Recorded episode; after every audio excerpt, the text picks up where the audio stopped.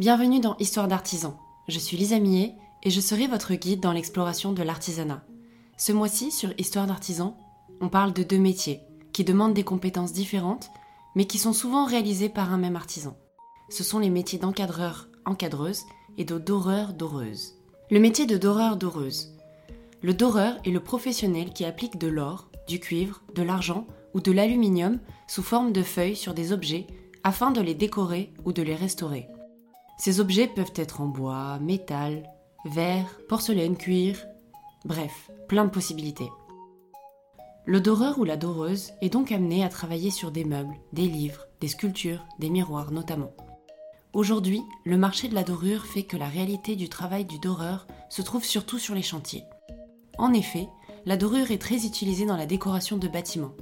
Ainsi, un doreur est amené à souvent se déplacer sur les chantiers et rarement dans son atelier. Dans le cadre d'une restauration, il diagnostique l'époque d'exécution de l'œuvre et les méthodes utilisées à l'origine. Le doreur commence toujours son travail de dorure par un important nettoyage et une préparation des œuvres. C'est d'ailleurs ce qui prend le plus de temps. Il applique ensuite la pellicule manuellement et selon différentes techniques spécifiques en fonction de la matière à dorer et de l'usage de l'œuvre. Ainsi, suivant le style de dorure souhaité, très traditionnel ou plus contemporaine, on va utiliser une méthode différente pour, entre guillemets, coller les feuilles d'or. La première méthode est la dorure au mercure. La dorure au mercure est l'application d'un mélange de boulettes de mercure et d'or avec une brosse métallique. C'est un mélange de mercure avec de l'or en fusion. L'objet métallique est recouvert par l'amalgame, puis chauffé pour faire évaporer le mercure jusqu'à sa complète disparition. Malheureusement, cette technique est excessivement dangereuse pour l'homme et, aujourd'hui, seuls les chefs d'entreprise ont l'autorisation de la pratiquer à leur risque et péril. Rappelons qu'au temps du roi Soleil, où Versailles brillait du feu de ses ors, on observait des dizaines de doreurs atteints par la fièvre et les tremblements. C'est tout simplement parce que lors de leurs travaux, ils se retrouvaient recouverts jusqu'à la poitrine d'or au mercure. Ils mouraient rapidement dans d'atroces souffrances, se sacrifiant pour un salaire mirobolant.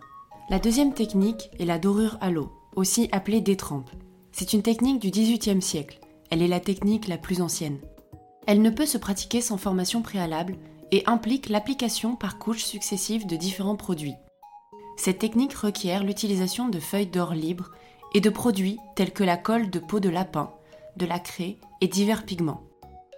Cette technique permet le brunissage, un terme de dorure pour dire polissage, de la surface à dorer avec de la pierre d'agate, ce qui lui donne une finition brillante. La troisième technique est la dorure à mixtion ou à l'huile. C'est une technique datant du 19e siècle qui consiste à enduire le support d'un vernis transparent afin d'y poser les feuilles d'or. Le produit doit sécher 3 ou 12 heures selon la mixtion choisie.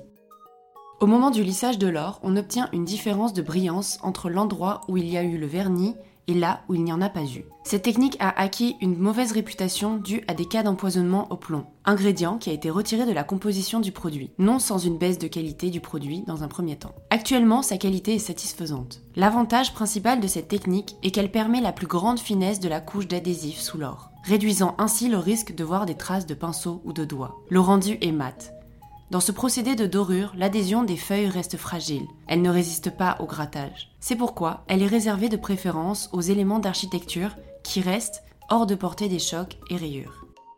Petit cours sur le carat. Le terme carat a été inventé au XIVe siècle en Angleterre pour simplifier le commerce de l'or. Il s'agit alors d'une mesure de pureté pour l'or, mais aussi pour d'autres métaux précieux. Sachant qu'un carat représente un 24e de la masse totale d'un alliage, on trouve ainsi plusieurs puretés d'or allant du 9 carats au 24 carats. L'or 24 carats, aussi appelé or 99,99%, est de l'or pur, 24 parties sur 24 parties de la pièce étant de l'or pur sans trace d'autres métaux. D'une couleur jaune vif caractéristique, le 24 carats est le plus haut degré de pureté pour ce métal précieux. Aucun revendeur de bijoux ne peut donc fournir une pièce d'or 25 carats ou 26 carats. De même, il ne peut proposer un bijou à 24 carats. En revanche, ce sont les lingots d'or qui sont achetés dans des puretés en 24 carats. Sur le cours de l'or, le 24 carats est la forme la plus pure du métal précieux. Il est naturellement plus cher que les puretés inférieures. Notons enfin que certaines émissions de pièces de 10 francs françaises ont été conçues en or 90%. C'est le cas de la pièce Demi-Napoléon. L'or pur 24 carats a pour poinçon un hippocampe tourné vers la droite. Si l'on se réfère au principe selon lequel un carat correspond à 1 24e de la masse totale de la pièce, L'or 18 carats signifie que dans 24 grammes d'alliage, on trouve 18 grammes, soit 75,01% d'or pur. Il est généralement mélangé à 25% d'autres métaux comme le cuivre ou l'argent. Les bijoux sertis de diamants ou d'autres pierres sont souvent confectionnés en or 18 carats. On le reconnaît au poinçon en forme d'aigle. En dorure, l'or se présente en feuilles disposées dans un carnet de 8 cm de côté. Elles sont extrêmement fragiles, leur épaisseur variant de 0,1 à 0,8 microns. Il existe différentes versions de carnet le 12 carats, le 16 carats, le 22 ou 22,5 carats, le 23,5 carats et le 24 carats. Les plus couramment utilisés sont le 22, 22,5 carats et le 24 carats. Ce dernier principalement pour la restauration de bois doré. D'autres alliages comme le palladium, qui fait partie du groupe du platine, le K plein, un mélange de platine, de palladium et or de couleur grise, l'argent, le moon gold, un alliage d'or et de palladium. Le 24 carats est le plus cher des ors jaunes. Le palladium reste, quant à lui, l'alliage le plus onéreux. À savoir que cela peut varier en fonction du cours de l'or, bien sûr. Le métier d'encadreur est encadreuse. Le travail de l'encadreur est avant tout de protéger et de mettre en valeur un document ou un objet. La connaissance des œuvres, de leur style, des techniques, des matières et des composants est essentielle pour déterminer les matériaux ou le type de baguette à utiliser, ainsi que la méthode de fixation. Les professionnels de l'encadrement travaillent en étroite collaboration avec des doreurs, sculpteurs sur bois et restaurateurs de papier. Leur clientèle se compose majoritairement d'artistes, photographes, peintres, plasticiens. L'encadreur se doit de rester attentif aux innovations techniques dans le domaine des outils, des machines et des fournitures. Les relations avec la clientèle, particuliers, collectionneurs, artistes, marchands d'estampes et de tableaux ou musées, sont très importantes. Exerçant un métier artisanal et commercial, l'encadreur doit faire face à la concurrence des activités de loisirs et des grandes surfaces. C'est notamment l'apparition de l'industrie du cadre qui a entraîné le déclin de ce métier. Petit cours sur le vocabulaire de l'encadrement. Un anneau est généralement en laiton, c'est le système d'accrochage de l'encadrement. La baguette ou moulure d'encadrement est assemblée pour constituer le cadre, qu'elle soit droite ou galbée, sculptée, ornée de motifs, de nervures ou de gorges, de plats ou de filets. Elle comporte toujours une feuillure pour intégrer le paquet. La feuillure est l'encoche de la baguette qui permet d'insérer le paquet. Elle comporte deux mesures essentielles, sa largeur, partie visible recouvrant le verre, et sa profondeur, qui contient l'épaisseur du paquet. Le paquet est l'ensemble de tous les éléments qui entourent le sujet, du carton de fond au verre, rembordé par un sujet de craft gommé. Le carton de fond sert de support à l'anneau. Remborder consiste à fermer les éléments serrés les uns contre les autres par un ruban de craft gommé. Le biseau est le bord taillé obliquement dans un carton de fond. Le biseau anglais est un biseau gainé sur le carton de fond. Aujourd'hui, les encadreurs en font très peu, car cela prend beaucoup de temps à faire et cela fait un peu vieillot. Il faut donc que cela aille avec le style du sujet. La fenêtre image est l'ouverture qui laisse apparaître le sujet une fois l'encadrement terminé.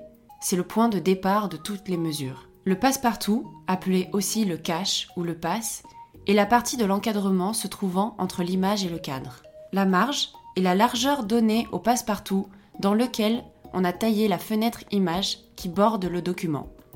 Si un encadreur vous parle de marge, il est fort probable qu'il vous parle plutôt du passe-partout. Le lavis est une technique de décoration du passe-partout. En fonction du style de l'œuvre, du cadre et de l'environnement, l'encadreur peut décider de décorer de filets, de bandeaux, voire d'éléments décoratifs le passe-partout. La plupart du temps, ces filets et ornements sont réalisés en lavis d'encre. Le lavis d'encre est une technique picturale consistant à n'utiliser qu'une seule couleur. Cela peut être de l'encre de Chine, de l'aquarelle ou du brou de noix, un colorant naturel extrait de l'écorce de noix, qui sera dilué pour obtenir différentes intensités de couleurs. La sous-carte est la cartonnette située en bordure de la fenêtre image et qui permet d'agrandir le sujet. Elle est généralement habillée de papier. Enfin, Gainer signifie habiller le biseau d'une bordure ou le passe-partout d'un papier tissu. Cela fait certes beaucoup de définitions à retenir, mais grâce à ça, vous pourrez comprendre votre encadreur ou votre encadreuse. Les types d'encadrement. Il y a l'encadrement dit traditionnel, qui convient à pratiquement tous les types de tableaux. On y trouve des techniques récurrentes telles que le biseau anglais et le lavis. Les baguettes sont plutôt classiques, avec des moulures parfois dorées. Les passe-partout sont souvent de couleur et font rappel à l'une des couleurs se trouvant dans l'œuvre. On distingue le cadre classique du cadre contemporain. Dans ce type d'encadrement, les cadres sont souvent plats ou en pente.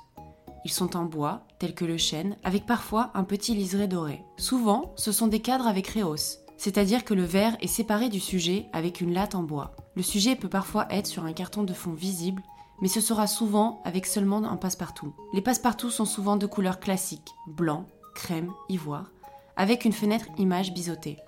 Ce mois-ci, ce sont donc deux métiers que je vous fais découvrir. Le métier de doreur et doreuse, et le métier d'encadreur et encadreuse. J'ai encore une fois adoré rentrer dans cet univers. J'espère qu'il en sera de même pour vous. Une fois n'est pas coutume, nous avons beaucoup débattu sur l'artisanat français avec mon invitée Alice Marais. Je tenais à la remercier pour son aide pour la préparation de cet épisode. Les informations sur ces deux métiers sont relativement difficiles à trouver et son expertise m'a été précieuse. N'hésitez pas à me poser les questions en m'écrivant sur le compte Instagram d'Histoire d'artisans. Je me ferai un plaisir d'y répondre. Vous pouvez continuer de m'aider à faire découvrir les histoires d'artisans au plus grand nombre en mettant une note sur iTunes et en vous abonnant sur votre plateforme de streaming préférée. En attendant, je vous dis à la semaine prochaine avec une nouvelle histoire.